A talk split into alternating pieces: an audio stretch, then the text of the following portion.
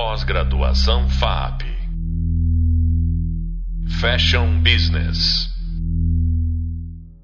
Olá, sou Regina Ferreira, professora dessa pós-graduação, e nesse podcast nós vamos falar sobre uma característica mais marcante da indústria da moda, que é a pluralidade de modelos de negócios. E como cada escolha pode representar um ou mais riscos jurídicos. Para isso, hoje nós recebemos novamente a professora Patrícia Barbosa, advogada, estilista, empreendedora e ativista. Patrícia, seja bem-vinda novamente ao nosso podcast e vou pedir para que você se apresente, você que tem aí multifacetas, né, que você trabalha tanto com o direito quanto com a moda, vou pedir para que você apresente aí para quem está nos ouvindo. Obrigada, Regina. É um prazer enorme estar aqui novamente. E é, é, realmente, para mim, é muito difícil me apresentar em função aí de ser uma profissional multidisciplinar, eu acabo me perdendo. Mas vamos lá, vou tentar fazer isso de forma sucinta. É, eu sou advogada, eu atuo há 17 anos. Hoje eu atuo muito dentro da indústria da moda, porque eu sou empreendedora é, de negócios de moda sustentáveis. Eu tenho duas marcas que seguem aí um modelo de negócios low fashion, é, as diretrizes, né, a doutrina slow fashion.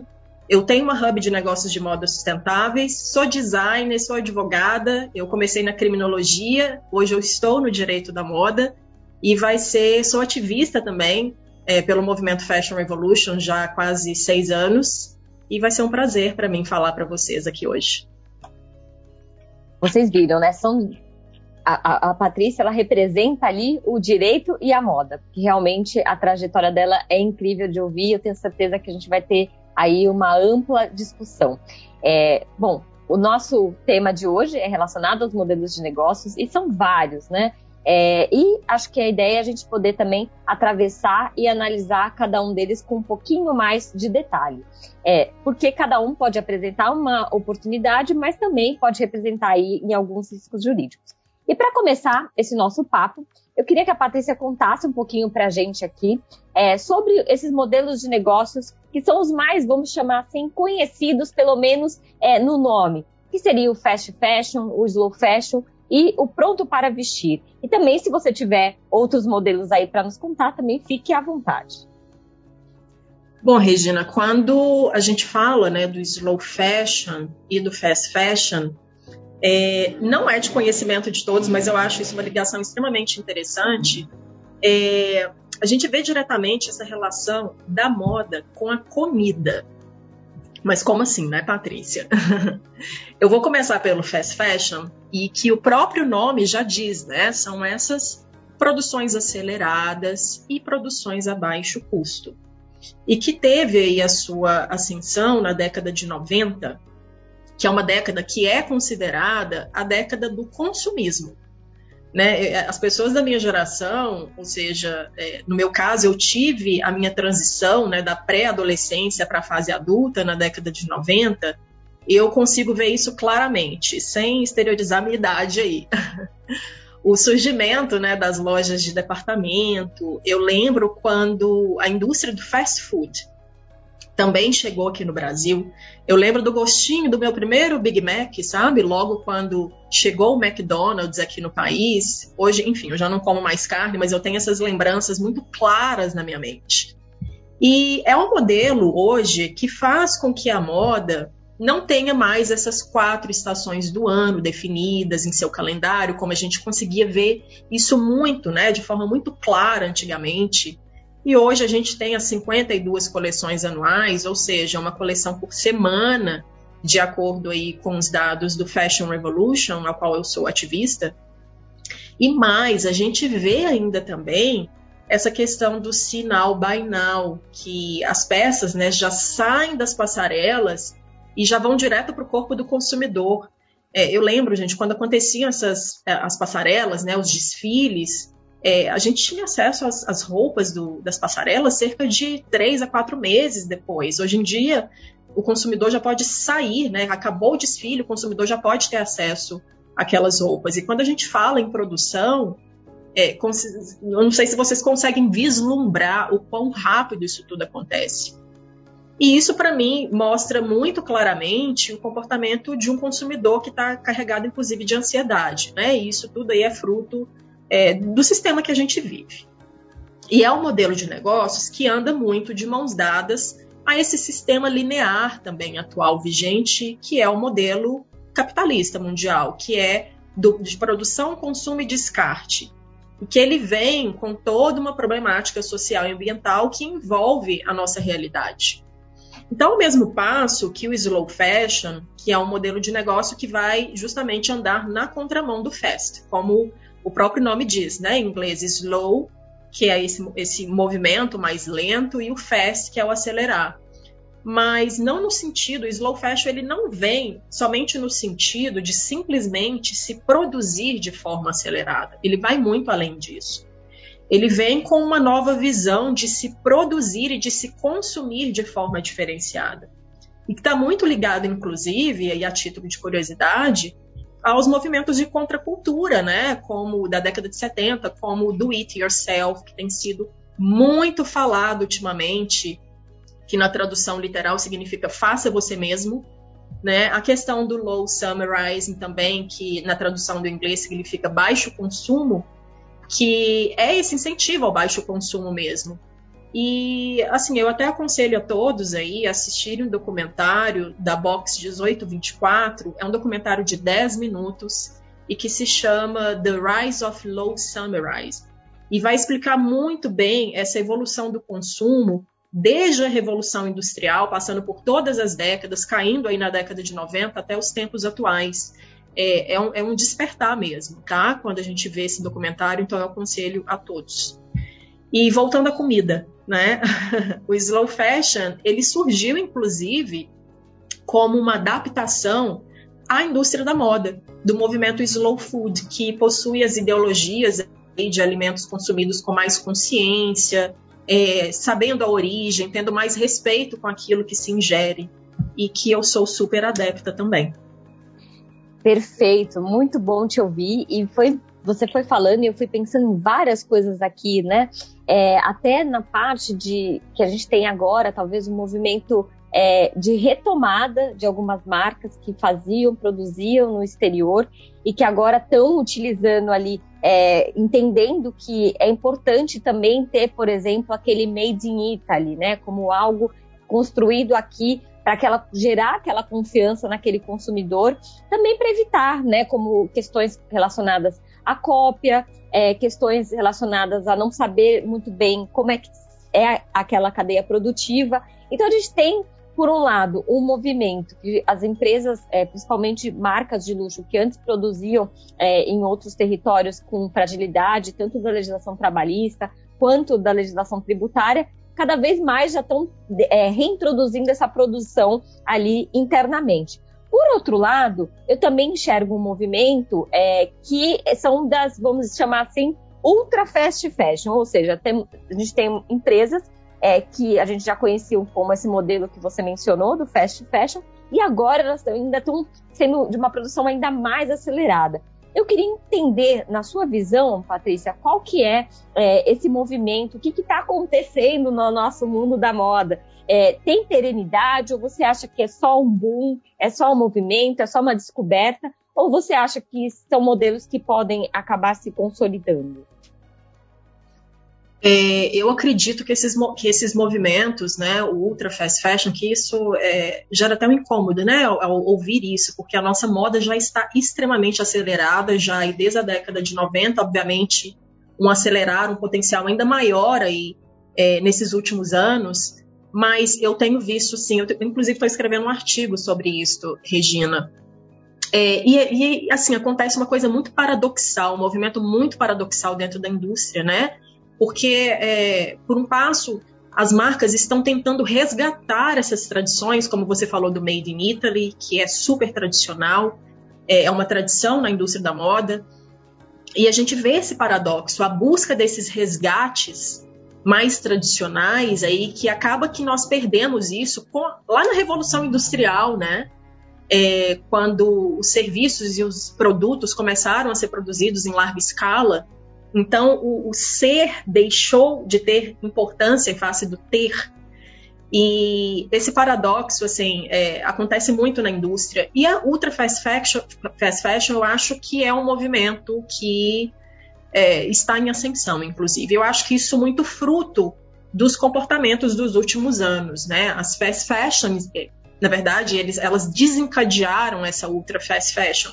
E um exemplo disso é o sinal Buy Now, por exemplo. É, é um tanto quanto assustador a gente pensar, através de produção, né, em termos operacionais, como é possível uma roupa que já está, que está na passarela, entendendo toda a dinâmica interna de uma marca, por exemplo, já pode ser adquirida pelo consumidor. Eu fico pensando nesses movimentos internos da cadeia produtiva dentro dessas marcas.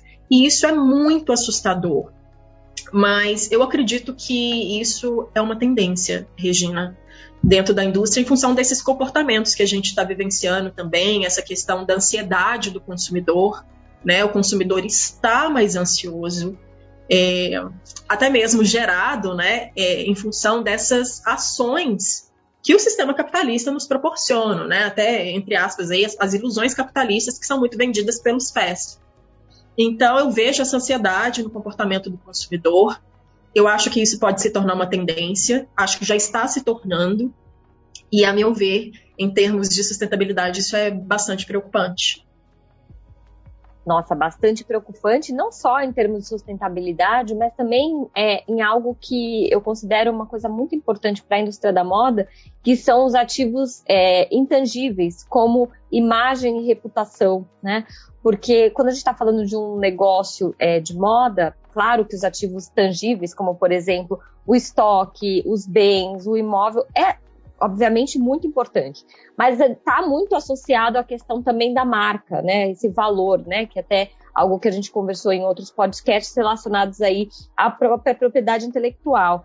E, é, naturalmente, quando você faz a escolha né, de um modelo de negócio, você está assumindo um ou mais riscos, que podem ser maiores ou menores. E eu queria saber, na sua visão, é, o que, que você identifica ali como risco jurídico para um modelo de negócio, para uma escolha de modelo de negócio, e principalmente para empresas que às vezes já começaram talvez de uma forma não tão é, correta, não tão transparente, não tão formal, mas que gostariam de alguma forma de se transformar ou em um modelo de negócio mais sustentável ou minimamente que respeitasse também é, questões aí relacionadas a sócio, é, relacionadas à responsabilidade socioambiental.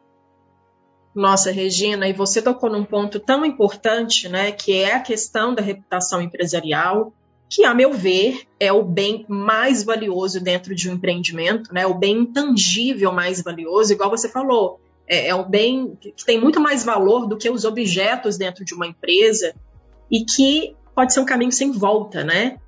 Então, é, eu, como consultora de negócios de moda sustentáveis, é, quando a gente faz o desenvolvimento, por exemplo, de um modelo de negócio que a gente vai colocar no mercado, de uma marca, enfim, de algum outro empreendimento dentro dos negócios de moda, é, esse modelo de negócio ele deve ser muito bem pensado para se evitar vários riscos jurídicos, inclusive. Então, nesse processo de desenvolvimento de um negócio, eu, como consultor, é a primeira coisa que a gente analisa, né? O modelo de negócio e como ele será posicionado no mercado. Esse posicionamento, igual eu falei, esse, essa questão do branding né, tem sido muito falado ultimamente, porque isso é de fato muito importante. As marcas estão sendo obrigadas, de forma compulsória, né, a se posicionar. E como eu trabalho mais com empreendedores que seguem essa linha né, do slow fashion, é, das, da preocupação né, desses caminhos aí de menor impacto, a gente sempre analisa todas essas possibilidades. E a viabilidade também, antes de colocar um negócio no mercado. Isso é de suma importância. É, analisa toda a sua viabilidade e riscos, né? As, e as estratégias e a prevenção de riscos surgem logo no começo, porque a gente já quer ver implementado no DNA desses empreendimentos é, esses caminhos que devam ser buscados já, como eu falei, não é mais uma necessidade, é uma obrigação, né, é, de ter esses pilares é, socioambientais, culturais e econômicos já alinhados no seu DNA. E via de consequência, obviamente, a equipe jurídica ela vai entrar em ação para poder projetar aí esses possíveis riscos que podem surgir com o modelo almejado pelo empreendedor, no intuito, inclusive, de gerar mais segurança jurídica. Perfeito, Patrícia.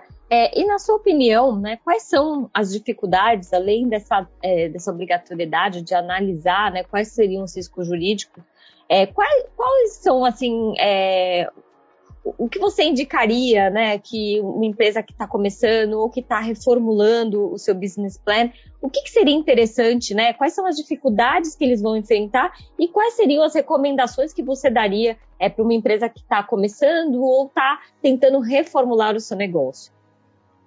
É, eu acho que a questão de posicionamento, né, de comunicação, ela tem que ser muito transparente.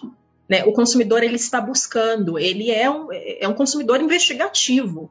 Ele quer entender a raiz das coisas, né? Então, eu acho que essa questão de posicionamento deve ser algo muito sério e muito coerente com o que as empresas querem passar para o mercado. E eu vejo também, Regina, é, chegam é, empreendedores para mim falando: ah, eu quero criar uma empresa, mas eu não sei de, por onde começar.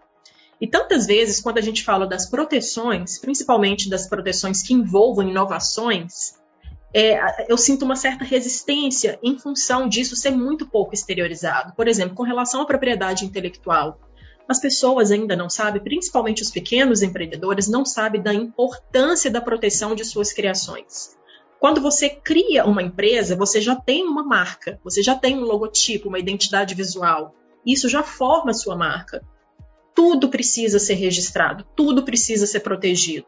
E eu acredito muito que essa preocupação, esse olhar com relação a essas proteções são prioridades, né? Quase como a criação de um CNPJ para que o fisco reconheça essa empresa. Isso também vem aí juntamente interligada à relação das proteções é, intelectuais. Então é uma cadeia, sabe? e que a gente chama de compliance, né? Eu acho que compliance é para todo mundo. Essas questões de, de é, comportamentais da empresa não são só para os grandes. Eu acho que os pequenos também têm que ter acesso diretamente a isso e tem que ser mais exteriorizado com relação a isso para atingir os pequenos empreendedores, principalmente. Muito bom, excelente te ouvir. Foi muito gostoso ouvir e relembrar alguns temas que nós já conversamos, né, no particular. E sem dúvida, né, acho que os negócios estão cada vez mais complexos. É, ao mesmo tempo que nós identificamos algumas facilidades, por exemplo, a de ter é, questões relacionadas a facções, tudo isso tem que ser muito bem observado quando estiver construindo o um modelo de negócio ou revisando de alguma forma, né? Porque durante muitos anos, como você mesmo pontuou, nós tínhamos um cenário muito forte, é, por exemplo, de que os produtos fossem feitos é, em outras regiões, né? Com baixa fiscalização, com legislações trabalhistas e tributárias bastante frágeis. E sem dúvidas, talvez o critério ali, é, e claro, a gente está num universo muito competitivo, o critério talvez fosse preço, né?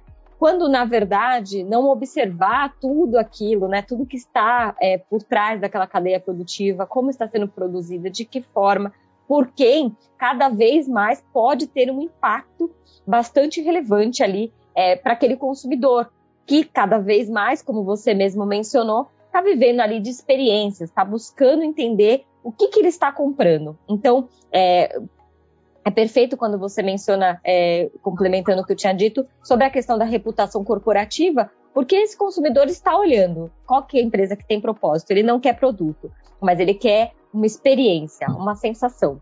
E por isso, né, tendo em vista que cada vez mais a gente está no universo é, de bastante competitividade, embora durante muitos anos a escolha possa ter sido por preço, cada vez mais é, isso pode gerar um problema, né? Não só um problema reputacional, mas também até um problema financeiro ou qualquer coisa do tipo. É, e uma grande crise ali para uma empresa de moda. Por isso, no próximo podcast, nós vamos falar sobre a responsabilidade jurídica pelos atos lícitos e também, como bem pontuado pela professora Patrícia, como prevenir isso por meio do compliance. Obrigada e até breve. Pós-graduação FAP Fashion Business.